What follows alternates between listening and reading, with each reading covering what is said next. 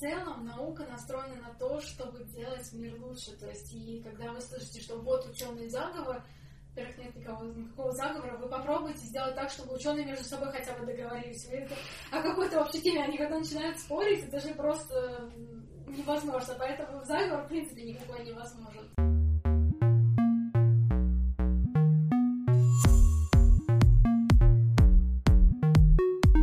Привет, это новый эпизод подкаста «Среда» и его ведущие Виктория и Илья. Говорим о том, что нас окружает, интересует и беспокоит. Средокаст устраивает свой самый первый конкурс совместно с Лалугу. Мы подготовили для вас уникальные футболки в стиле Лалугу и дизайном среды. Мы разыгрываем 4 футболки, 2 в нашем инстаграме и 2 на нашей странице в Фейсбуке. Что нужно сделать для участия? На наших страницах в Фейсбуке и в Инстаграме ты увидишь пост про конкурс. Конечно же, нужно поставить лайк и сделать репост этой публикации к себе на страницу в Фейсбуке или в Инстаграме в сторис. Также нужно подписаться на страницу Средокаста Лалугу. Если ты оставляешь комментарии в Фейсбуке, то подписывайся в Фейсбуке, а если в Инстаграме, то в Инстаграме. Мы уже у тебя в подписках, то мы посылаем тебе сердечко. Самое интересное — написать в комментарии слово, которое ты хочешь на свою футболку. Слово должно быть написано в стиле лулугу, то есть русские слова пишутся латиницей, а эстонские слова кириллицей. Участвовать можно как в Фейсбуке, так и в Инстаграме, чтобы увеличить свои шансы на победу. Конкурс продлится до 14 июля. Победителей мы выберем случайным образом и объявим их в следующем выпуске.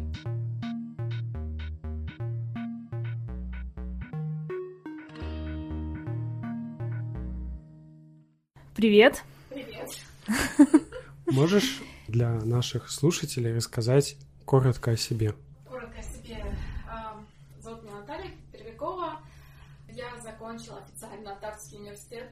У меня докторская степень по молекулярной биомедицине в 2018 году защитилась. А, Постдок я делала в Лондоне. И сферы деятельности у меня такие, что я занимаюсь, одно время занималась больше репродуктивной медициной. Это все, что связано с женским здоровьем и получением, собственно, наследников. И дальше уже больше, на самом деле, вот моя научная деятельность была направлена именно на репродуктивную медицину. Моя работа, потому что кроме науки хочется и работать, и кушать, и все дела, она была направлена на именно популяционную генетику, и это такая тема получилась у меня больше связанная с э, диабетом и сопутствующими заболеваниями. Я постарался узнать, что такое популяционная генетика. И как я понял, что у нас есть э, внутри популяции, внутри вида какие-то отличия, и популяционная генетика изучает эти различия. По сути, да. Э, Смысл в том, что, в принципе, популяционная генетика зародилась вот в таком виде, как мы ее сегодня знаем, не так уж давно. То есть, ну, максимально так лет 20. Вообще 2005 год — это первое такое общегеномное исследование, самое первое. То есть 15 лет вообще этой теме, но сейчас у нас уже на руках очень много знаний. Почему вообще возник интерес к этой теме и почему стало понятно, что что-то надо изучать и делать? Потому что мы очень часто видим, что есть заболевания у разных людей. Они развиваются, в принципе, мы смотрим по симптомам, да, вот схожие симптомы, и по сути мы применяем лекарства, и мы видим, что у разных людей есть разный ответ на эти лекарства. То есть стало понятно, что и болезни формируются по-разному, и как-то наши организмы слишком все-таки разные, несмотря на то, что даже вот э, мы берем, допустим, классическую европейскую популяцию, которая изучена больше всего, в них э, все равно есть какие-то колоссальные различия, которые будут влиять на качество жизни. Вот, из всего этого началось э, вот такое выискивание и... А, еще плюс дополнительный фактор был в том, что раньше думали, как вообще, ну, так вот, если спросить, э, наверное, людей, которые не знакомы с генетикой, как они себя представляют, наверное, люди представляют себе так, что есть какой-то один ген, вот он отвечает за какое-то формирование одной болезни. На самом деле нет. На самом деле таких моногенных заболеваний очень мало, просто буквально по пальцам пересчитать. В основном это у нас идет история э, о том, что Комплекс. у нас очень много генов, очень много комбинаций, даже не комбинаций самих генов, но вот комбинаций так называемых СНИПов, мы можем чуть попозже об этом поговорить. Внутри генов, э, вне генов, просто по всему геному раскиданных маленьких вариаций. Это уже даже не мутация, это когда-то была мутация, много тысяч лет назад, сейчас это уже просто наш вариант нормы. И вот разные комбинации раз, дают разные вообще и то, что, как мы по-разному выглядим, и то, как формируется по-разному заболевание.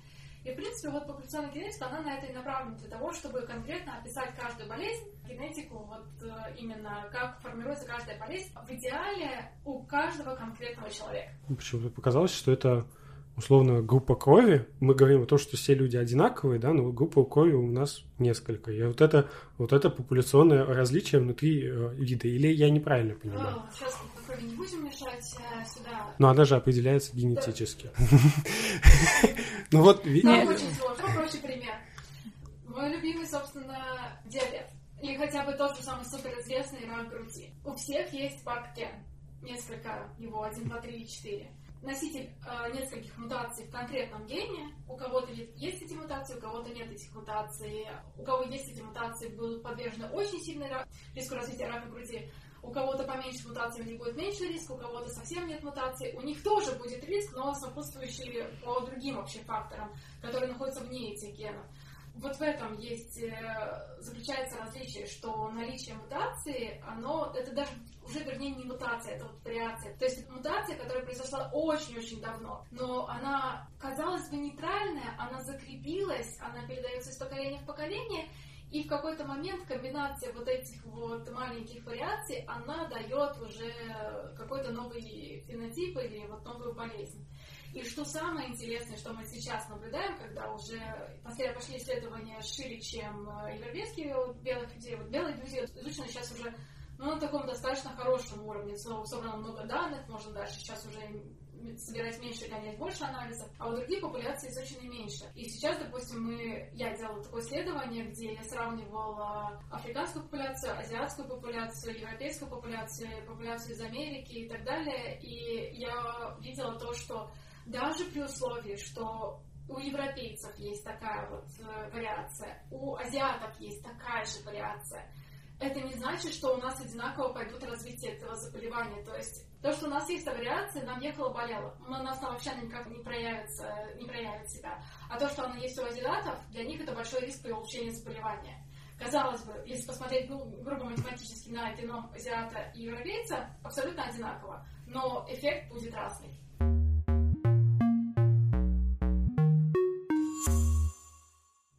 Компания, которая у нас проходила в Эстонии, где мы сдавали свой генетический материал, это единственный способ, как биобанк собирает о нас информацию, или как они о нас собирают информацию, откуда они получают ее? Да, это для, вот в плане генетического материала это единственный способ, это все должно быть э, с согласия донора. Было очень много страшилок в этой компании. Это естественно, в теории заговора, страшилки, это все мы любим. Вот, что соберут в тайне, вы даже не узнаете. Поверьте, нам нет смысла это собирать, потому что э, нам нужно э, вашу обратную связь, нам нужно понять вообще, кто вы, э, ну, чтобы вы заполнили анкету как донор, потому что, ну, что я буду делать просто с генетическим материалом? Я могу собрать его, собрать с улицы, грубо говоря, собрать окурки, собрать просто вот э, чьи-то волосы, ну, я соберу массу генетического материала. Что я буду делать дальше, неизвестно, потому что мне все-таки нужно понять, сколько лет человеку, э, какие у него есть заболевания, какие препараты он принимает или не принимает, или он здоров, сколько у него детей, какие были проблемы и так далее. В зависимости от проекта мне всегда нужна вот какая-то, какая-то связь, база, да, связь, потому что ну, иначе, ну, ну, ну смотришь на генотипа, ну, что дальше, ну, ну это не имеет никакого смысла. Получается, что все развитие науки упирается в то, насколько люди доверяют свои генетические материалы ученым или насколько они готовы их отдавать. Ну, не все, но это существенная часть. И поэтому в каждой статье мы, в принципе, благодарим доноров в том, за то, что они участвовали. И когда идет какая-то популяризация, мы всегда говорим о том, что огромное спасибо, потому что без вас, на самом деле, кто, без тех, кто сдавал кровь, мы мы не смогли бы сделать этот огромный проект. И мне нравится, приятно видеть, что люди действительно интересуются тем, куда пошла их кровь, и им это приятно тоже читать, и они очень радуются. И, в принципе, э, в тот момент, когда вот мы собирали, э, когда ты объясняешь на реальных примерах, что уже было сделано, допустим, на 50 тысячах э, индивидов, которые у нас были собраны, вот реальный проект, который мы делали в Кембридже, я в этом проекте участвовала, тоже очень много делала, когда вот мы нашли, что ранний приход месячных у девочек, это до 11 лет, очень сильно повышает э, риск развития рака груди, при том, что у них вот нет вот этой знаменитой барк-мутации, то есть ты должен смотреть на варианты, которые вне этих генов. Когда ты на таких реальных примерах объясняешь, чем это нужно, то люди приходят, конечно, и сдают. А с чем связаны страшилки, которые существуют вокруг этого?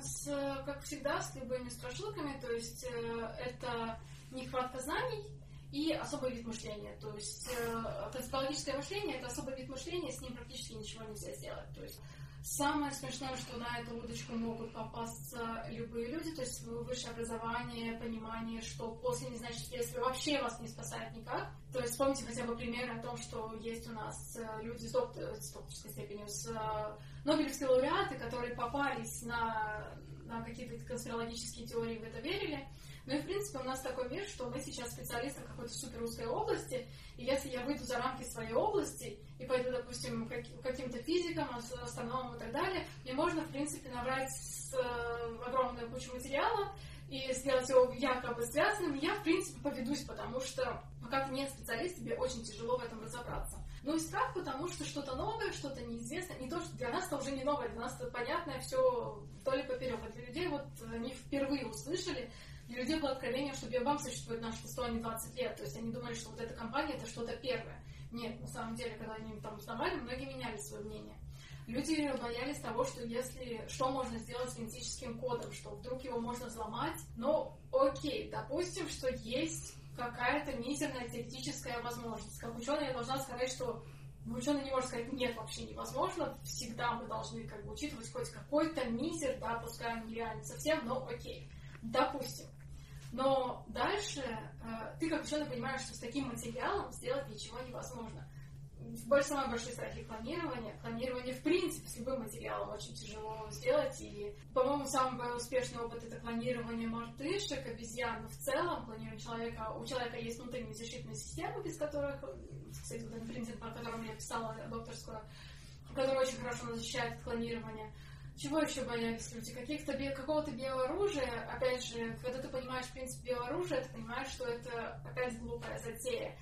Но для этого нужно хоть что-то немножко понимать и разбираться, как это все устроено, как устроена популяция, как вообще это все происходит и так далее. А когда у тебя, собственно, пакет незнания такого, плюс есть РЕН-ТВ, плюс и, в принципе, остальные российские каналы, которые говорят отлично, такие просто... Семья, друзья.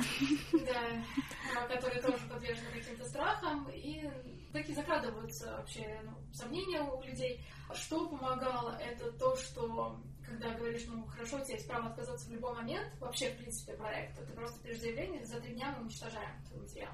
Люди как, да, что, правда? Я говорю, ну а что, какой нам смысл? Потому что ну, мы не можем как-то использовать дальше, потому что это все равно где-нибудь да вылезет, что, что ты являешься ну, да. донором. Сейчас поэтому... у нас очень серьезные законы о да. защите прав да. данных. Вот. И как-то это успокаивало, что это действительно ну, и, ну и, в принципе, успокаивал то, что да, что объясняешь, зачем это, почему это и к чему это приводит. У нас это все было бесплатно, и люди даже получали что-то обратно, получается, для себя полезно или в будущем получат.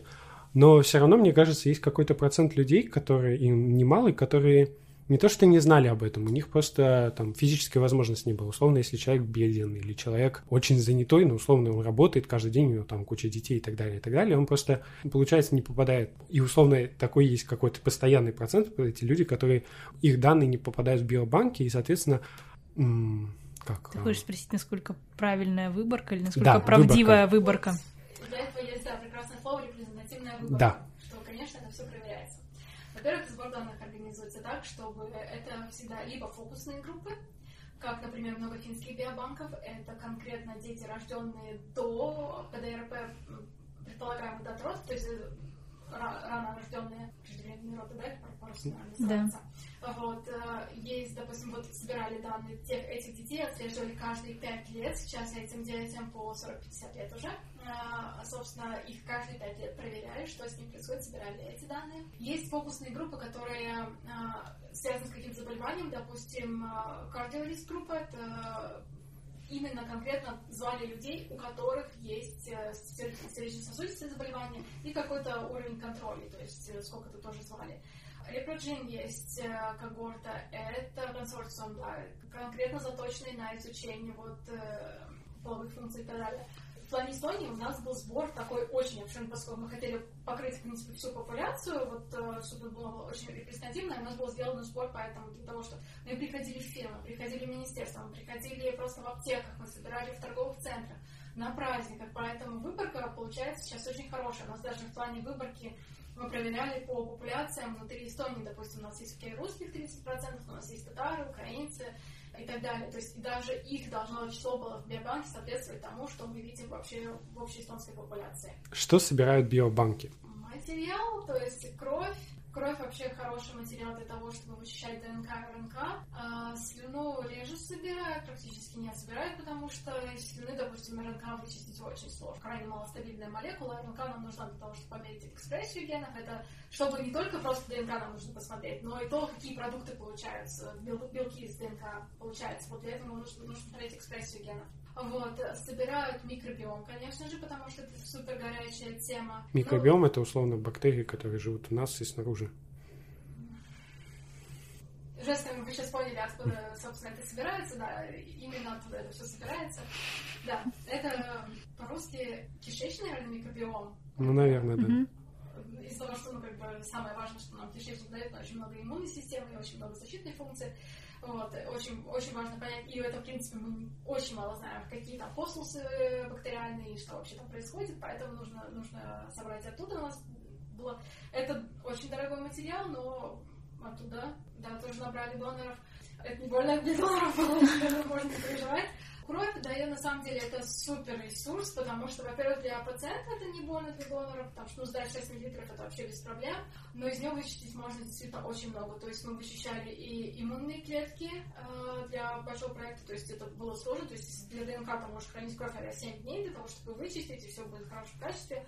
То иммунные клетки мы собирали прямо с утра, мы ездили по Эстонии, у нас специальные были люди, которые ездили прямо к людям домой, собирали у них и тут же привозили, и, допустим, в 8 утра мы уже начали, начинали вычищать эти клетки для того, чтобы к вечеру сразу же положить их в холодильник на хранение на минус 80, чтобы вот просто они не попортились, то есть они очень такие чувствительные, нежные, ну, из, из крови это тоже можно вычистить. Как это?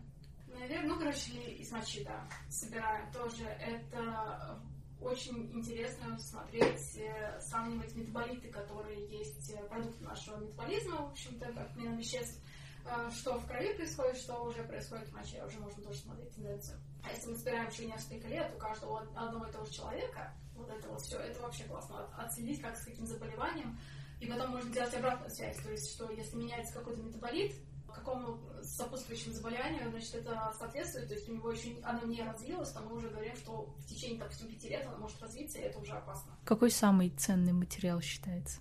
Самый ценный, наверное, все-таки внутренние органы. Мозг самый ценный материал, его очень тяжело анализировать, потому что в мозге очень много вообще маленьких регионов, и сейчас вот исследования постоянно показывают о том, что в одном маленьком регионе мозга один ген, у него чуть-чуть меняется функция, чуть-чуть меняется работа из-за какой-то вот такой нейтральной мутации, и меняется, может поменяться полностью вообще pathway, как бы молекулярный такой, ну, то есть путь вообще течения какого-то образования, какого-то фенотипа и так далее. И мы настолько разные с мышами, что мы не можем, допустим, где-то мы можем в каких-то фундаментальных вещах, где, чем мы схожи посмотреть, допустим, у мышей или там других животных, а так, в принципе, нет. И, допустим, ну и вот сейчас, допустим, у меня пару дней назад защитилась подруга, защитила докторскую, и тоже она защищала по теме фертильности, и у нее спросили, что как вообще если эмбрио, допустим, эмбрион, он выбирает, куда крепиться, у него есть более такие предпочтительные места, куда крепиться к эндометрию. И вот мы знаем пик гормонов, как они идут, как эти фазы идут, как нужно сделать биопсию, чтобы понять, чтобы найти вот эти вот э, most preferred, как бы, более предпочтительные места для эмбриона для того, чтобы увеличить э, уровень удачных подсадок э, при ЭКО, при экстракорпоральном оплодотворении. И она стала перечислять, сколько нам биопсий нужно взять. И там порядка 8 биопсий. Вы можете представить, это у женщины. Это очень больно, это очень тяжелый сбор анализов. То есть для каждого, каждого анализа у нас есть какой-то свой сет данных, свой сет тканей, которые очень необходимы. В принципе, наверное, есть такие биобанки, где люди жертвовали свои ткани, Получить к ним доступ достаточно тяжело, потому что люди, ну, это человеческий фактор, потому что когда ты сидишь, у тебя доступ к хорошим данным, у тебя хорошая публикация, у тебя выше рейтинг как у ученого, ты получаешь больше грантов, больше денег, естественно, тебе хочется меньше делиться этими данными с другими учеными, хотя есть общее правило о том, что вообще-то данными, данные должны быть полностью открыты. И, в принципе, Сейчас, наверное, в последние десятилетия это стало супер актуально, и, может быть, мы когда-то к этому придем, что ли, там, лет через 20, я надеюсь, что все данные будут открыты, и все-таки наука пойдет еще быстрее. Какие сейчас основные темы у ученых, которые вот изучают именно у генетиков? Все. Вообще все? Вообще все. ты в плане фундаментальной науки ты никогда не знаешь, что тебе понадобится дальше, потому что на то она и фундаментальная наука. То есть мы не делаем фундаментальную науку, что а вот у нас такое заболевание, давайте-ка мы попробуем э, изучить и вернемся аж до уровня фундаментальной науки. Нет, так не работает. Фундаментальная наука это просто вот базовый механизм, как что устроено, почему, зачем.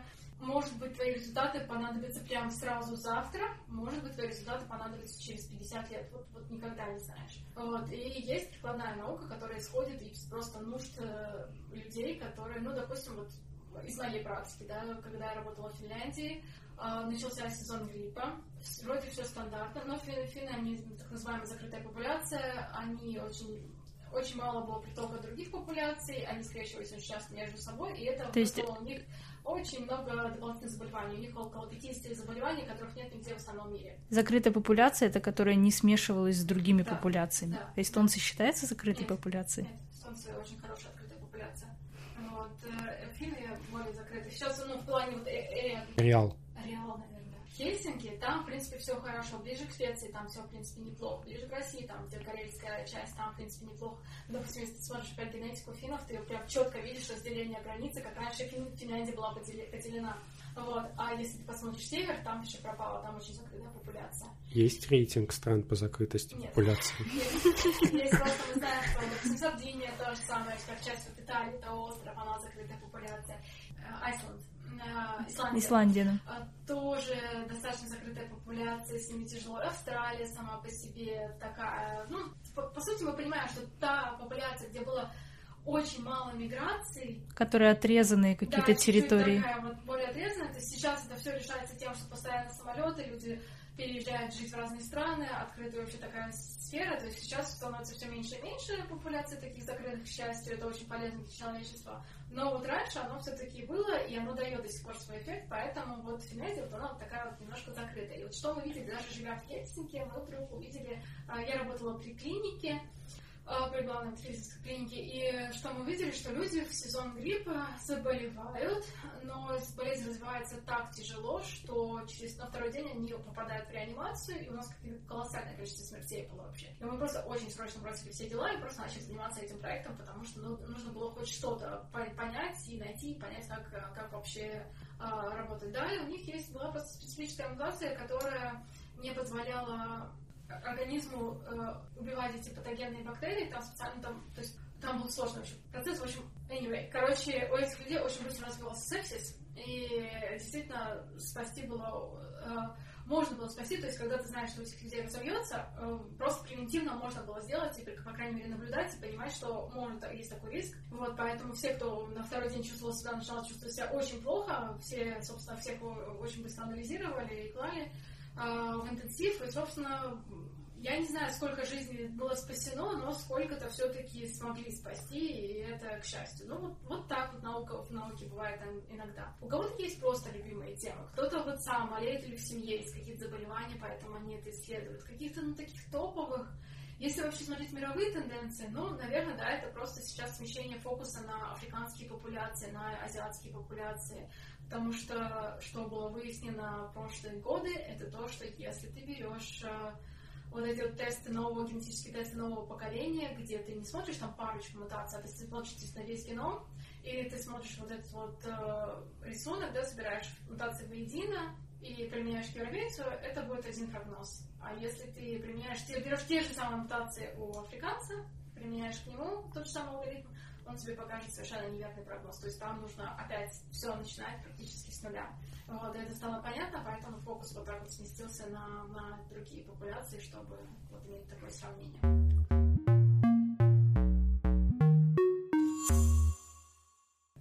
А условно у нас есть родители, у них есть какие-то гены, и они у нас проявились, а еще ну, там, условно, у родителей были у обоих черные волосы, а у дедушка с прабабушкой там были блондины. Да, да, ро- Вот родители это. с Мы- темными... Мы, мы на простом уровне. да.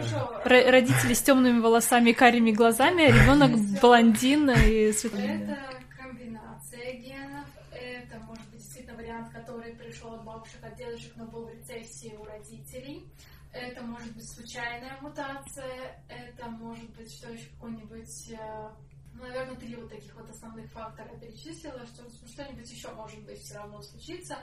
Вариантов, на самом деле, почему так может произойти, есть несколько. Но вообще, да, есть такая вещь, что ну вот получили, допустим, один какой-то рецессивный ген, а, доминантный, и, собственно, появился у нас доминантный признак, а в рецессии остался какой-то другой. Это, недавно собирали деньги на лечение как это, спинальная атрофия, да, по-русски называется, у девочки, вот, в принципе, нам сколько, 2 миллиона нужно было собрать. Да, по-моему. Вот. А, родители здоровы, то есть ген у кого-то, вот эта мутация единичная, у кого-то просто в рецессии, она просто не проявляется никак у родителей.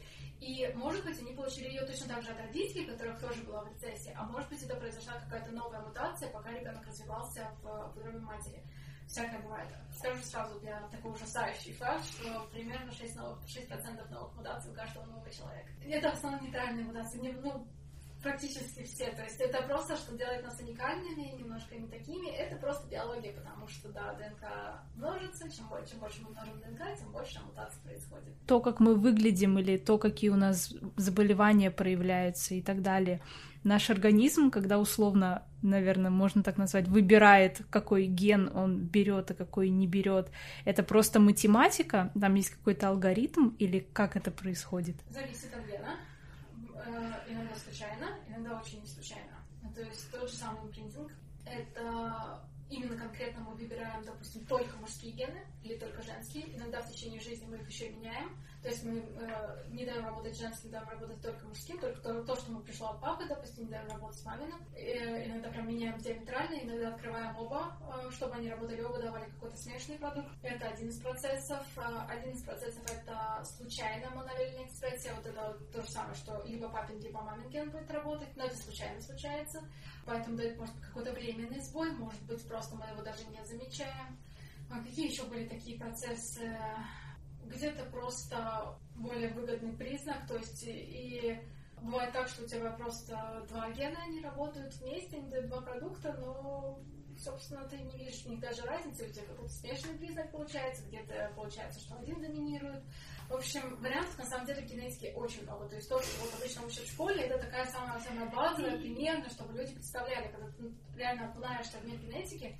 Я вот еще хочу рассказать историю, просто ты понимаешь, что настолько нет каких-то универсальных алгоритмов, что ты вот чем еще интересна вот эта вот сфера, что и сложна в том же в том ключе, что написав один раз код, ты не применишь его 10 раз подряд к, следующим, к следующим случаям. Тебе каждый раз придется переписывать свой алгоритм, переписывать свою модель статистическую, потому что ты будешь понимать, что случаи разные, исключений примерно столько, а, ты предполагаешь, что такая, так вот развивается болезнь, поэтому примерно такая модель, вот тестируешь ее, другую модель, третью, четвертую, сравниваешь вообще результаты, то есть это вообще колоссальная такая вещь.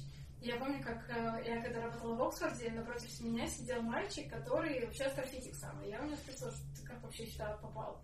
Он говорит, да слушай, говорит, у меня мама биолог. И я говорит, просто к ним приходила и говорила, что мам, давай я тебе напишу модель математическую, я тебе сейчас все посчитаю. Она говорит, молодец, ты мне сейчас посчитала для ровно одного случая из ста. Как бы, а у меня еще сто исключений. И он такой, о, как у вас интересно. И как-то взял, переучился и стал, в общем-то, генетиком. И, ну, очень, естественно, топовым, потому что у него суперобразование астрофизика, который очень сильно знает хорошо математику и плюс еще и знает хорошо генетику. То есть э, такой мега-специалист стал. То есть, да, вот как-то так. Потому что из уроков биологии я помню только задачки, и это было, ну вот, то есть строишь экселевскую таблицу, по сути, вводишь туда данные, это была чистой воды математика, решение задачек на гено... генотипы mm-hmm. по биологии. Уже продвинутую экселевскую табличку делали, мы все Ну, я очень, я очень ленивая просто. Мне проще один раз э, сделать табличку и туда вводить данные и выполнять домашние задания таким образом.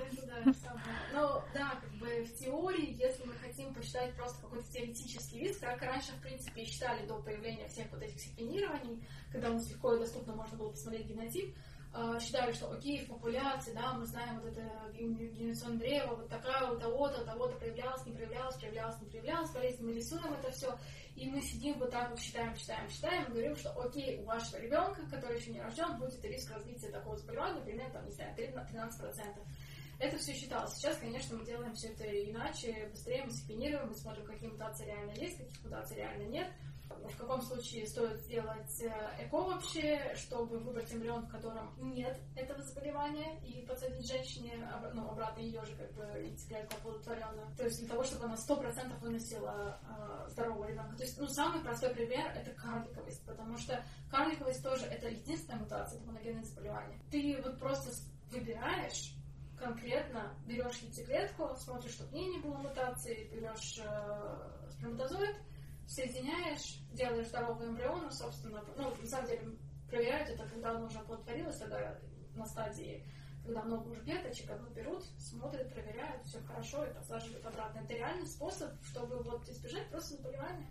Недавно было выставлено фото, и везде была подпись, что ученые смогли воссоздать э, внешность Петра Первого по его ДНК. Я правильно понимаю, что это не стопроцентно вот точно так было? Условно, внешность и генетический код, они немножечко могут отличаться. Как все остальное. Есть очень мало заболеваний, которые вообще признаков, которые просто сто процентов определены только генотипом. Всегда нужно понимать, что на нас влияет и та среда, в которой мы живем. Да, установить внешность по генотипу мы можем примерно. Но надо понимать, что все зависит от того, в каких условиях мы живем, как мы питаемся, сколько загрязнений вокруг, как мы ухаживаем за своей кожей и так далее. То есть, ну, за, вообще, какие заболевания случались сопутствующие, какие вирусы мы там переносили и так далее. Все это, все это сказывается на нашей внешности в итоге. Э, даже ну, наш характер, темперамент, наша мимика определяется тем, что как мы вообще, с какой скоростью разговариваем, как часто разговариваем и так далее. Ну, известные вещи. Все вот это дает тот портрет, который мы в итоге имеем. А генетика, она может просто рассказать, ну, примерно какой был нос, ну, примерно какие были там черты лица, какой череп и так далее. То есть все очень так приблизительно. Вот. Иногда, а, если ну, были такие исследования, да, смотрели как бы генотипы, и реально иногда совпадают неплохо, да, иногда совершенно как бы мимо, то есть, ну, ну вот как-то так. То есть э, генетика это только половина успеха. Ну, по-моему, везде говоря. говорится так да, по-моему, что... Да, да, что очень важно, то есть, э, окей, ну, ну, хорошо, еще один реальный пример из нашей практики о, того, что, о том, что пришла семья, Говорят, у нас просто предрасположенность к лишнему весу 100%, поэтому у нас там диабет и сердечно-сосудистые, и все страдают, умирают, там семья просто, ну, все такие тучные, все просто мега, мега толстые, как бы, это вот, вот ну, возьмите генотип, и мы смотрим генотип, он абсолютно в порядке абсолютно в порядке. Люди просто не умеют подбирать питание. Подбор правильного питания медицинской сестрой решил кучу проблем. Часть болезней просто ушло, потому что люди начали, начали терять вес, и оказалось, что, оказывается, у них все нормально с метаболизмом, нормально у них с генетикой, что они болеют не потому, что у них что-то в генетике и в роду, на роду так написано. Нет, потому что они просто э, элементарно не следят за собой. Да, это важно. Курение очень сильно сопутствует э, многим заболеваниям. То есть это не только рак легких э, или обструктивная болезнь легких, э, которая развивается из курения. Курение приближает примерно все заболевания на 5-10 лет, э, делает их ближе. То есть это, ну, это известный фактор, да.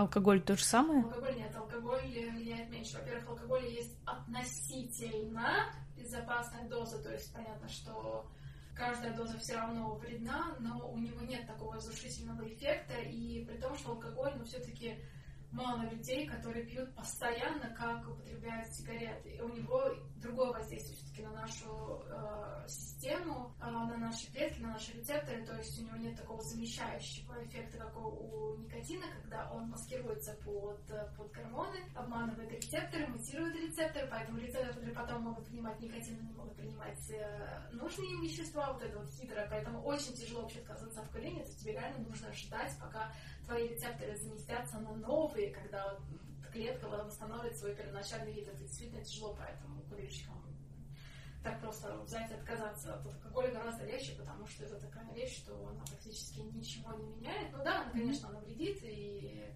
вредит сильно, но рядом с курением оно все-таки не стояло марихуана, она тоже ведь должна, наверное, да, как-то... Да, с, с учетом mm. всей моды и политики, легалайза и так далее. С марихуаной было, да, тоже я помню, что читала исследования, сейчас вам, наверное, точно так не расскажу все, но были схожие механизмы, как у курения, то есть не надо говорить, что она такая безопасная. Я очень часто слышу, что это супер безопасный продукт. Нет, вообще ни разу я не знаю, откуда это люди взяли это вообще не так. То есть, да, ее немножко можно использовать при лечении каких-либо заболев... нескольких видов заболеваний, каких-то конечных стадий, но это не значит, что это так классно, можно вот так вот курить, ничего не будет. Нет, будут последствия, будут. Если они не ощутимы сейчас, то они ощутятся в будущем. То есть это тоже... Ну, опять же таки, все зависит от дозировки. Нет. Нет, не все зависит. Не все зависит от дозировки. Любая дозировка плохо. Окей. Что бы ты пожелала нашим слушателям? Они уже сдали генетически.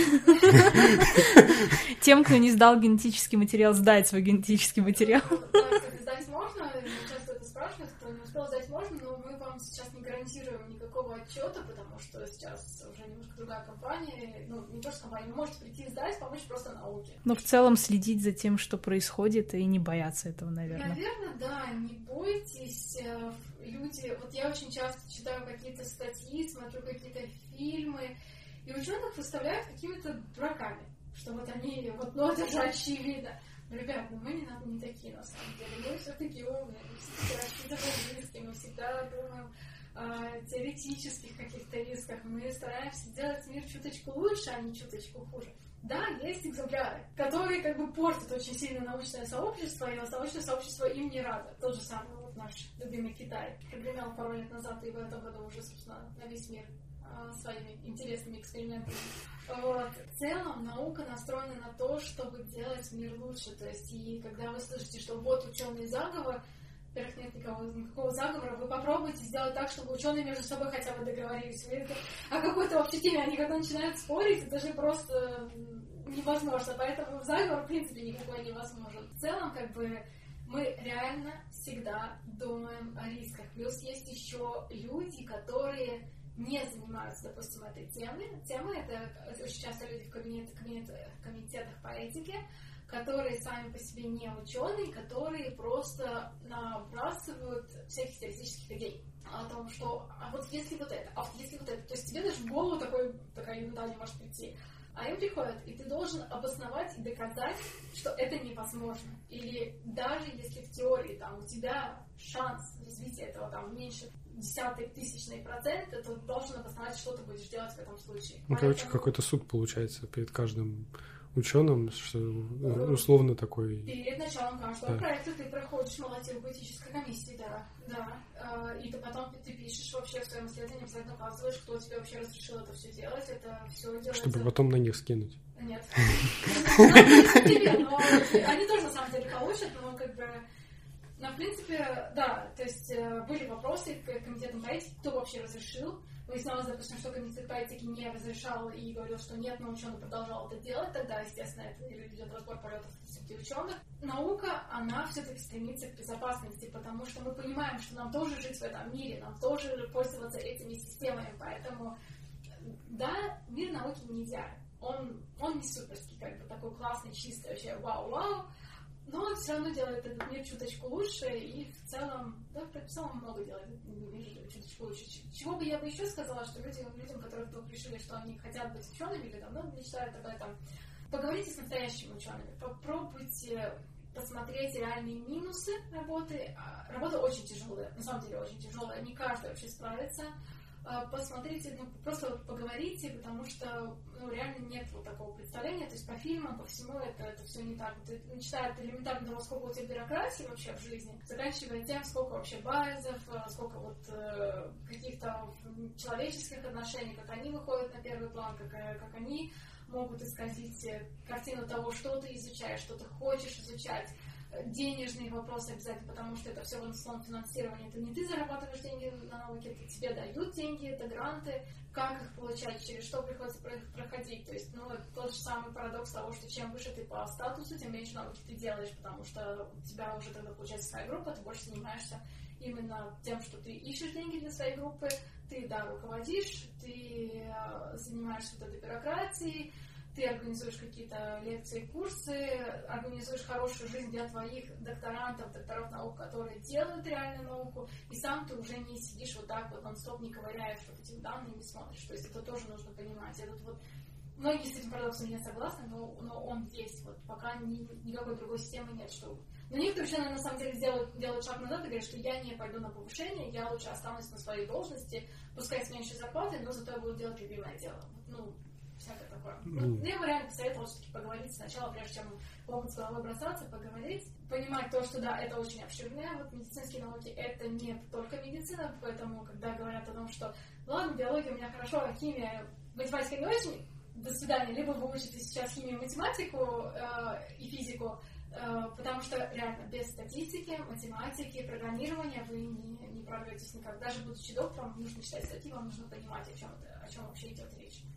Вот, да, английский язык, естественно, сам по себе нужен. То есть это вот, нужно понимать, что это такая очень-очень комплексная вещь. Недавно слушал один подкаст, он э, говорил о сексизме в науке и о том, что, как я понимаю, на докторантуру обычно стараются уехать в другую страну и, или магистратуру, по-моему, докторантуру стараются уехать в другую страну, не получать в том же университете, где ты учился. И что из-за этого многие женщины, например, отказываются от получения докторантуры и так далее, и так далее. Это же интересная вещь. Не очень поняла, отказываться от получения чего, докторской степени? Да. Ну, это странно, потому что, во-первых, почему стараются уехать? Потому что есть академическое самоубийство. Если Да. ты живешь в одном, э, существуешь в рамках одного университета, это ты не сделаешь себе нормальную карьеру ученого. В том плане, что ты не разовьешься сам как ученый. Тебе реально очень нужно много ездить, смотреть, как устроена работа в других университетах, как там течет наука, как там организован процесс. Все, все, все. Это оно, в принципе, везде одинаково, но везде есть нюансы, которые такие разные, которые делают вот твою картину более полной. У, у разных университетов разные отношения к сексизму и ко всему. Один, один университет регулирует это очень сильно и следят за этим, за чтобы никаких сексуальных притеснений не было, ни с какой стороны, никакого буллинга, ничего вообще, в принципе, между, между коллегами не было. Кто-то следит за этим меньше, кто-то где-то уровень депрессии очень высокий, где-то уровень депрессии гораздо ниже, потому что, опять же, университет вкладывает очень большие ресурсы в это. Так, чтобы кто-то отка- отказывался от... А, в принципе, женщины, что теперь не идут в докторантуру. Да. А отчасти потому, что, ну, ты можешь пойти в докторантуру, но нужно понимать, что либо ты заканчиваешь докторантуру, либо ты рожаешь детей. Ну вот, да, об этом семья. речь шла, да. Очень много успешных женщин, у которых просто нет, нет, ну, есть семья, допустим, но, ну, вот не смогли они родить детей, да, по каким-то там э, факторам. И они, допустим, смогли сделать карьеру так. Конечно, в науке тяжело сделать карьеру с детьми, но все возможно.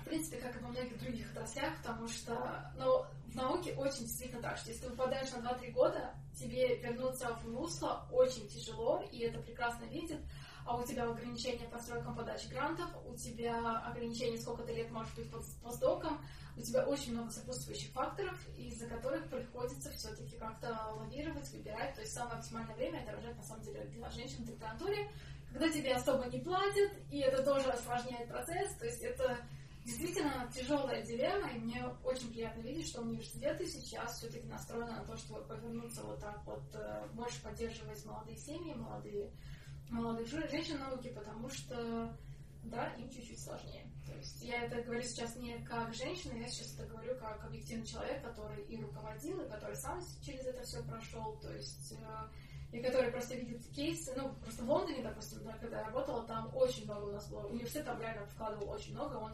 постоянно создавал всякие курсы, ты приходил, слушал, как ты там, от, от того, как ты имеешь право разговаривать вообще с подчиненными и с начальством, а, до того, вот, что является буллингом, когда жаловаться, когда не жаловаться, там, как разговаривать со студентами на курсе, как разговаривать со студентами в лаборатории. Там просто на все есть люди, которые объясняют, как, как и что. Вот, и ты слушаешь реальные истории, как тяжело женщинам, как вообще молодые женщины справляются с, и с тем, и с тем, и у кого что получается, и что делать с этого свои выводы, и как-то стимулирует просто вот это. Да? У нас в Эстонии с этим слабовато, если честно, нужно вот это все менять. У нас вообще в Эстонии такая, мне кажется, социальная сфера в университете, университета, кроме статуса, мне кажется, слабовато. То есть, мне кажется, надо больше все-таки продвигать. Больше так зависит от того, куда ты попал, какой у тебя руководитель, вот от этого больше зависит, нежели от какой-то общей политики университета, к сожалению. Мне кажется, еще от факультета и в целом. Как бы от того, с кем ты сталкиваешься. Может быть, да, то есть у нас как, ну вот я говорю, что мне не хватает какой-то общей четкой политики, которая была бы четко прописана, что и, потому что какие-то правила есть, но они такие общие, размытые, на практике это все не работает так, так, как хотелось бы, так как я видела в других университетах, то есть, ну, ну да, к сожалению, вот так. Может, придем к этому когда-нибудь. Надеюсь, да. Я думаю, на этом мы закончим. Да, здорово. Да, все. Спасибо большое. Спасибо большое. Было, было очень интересно.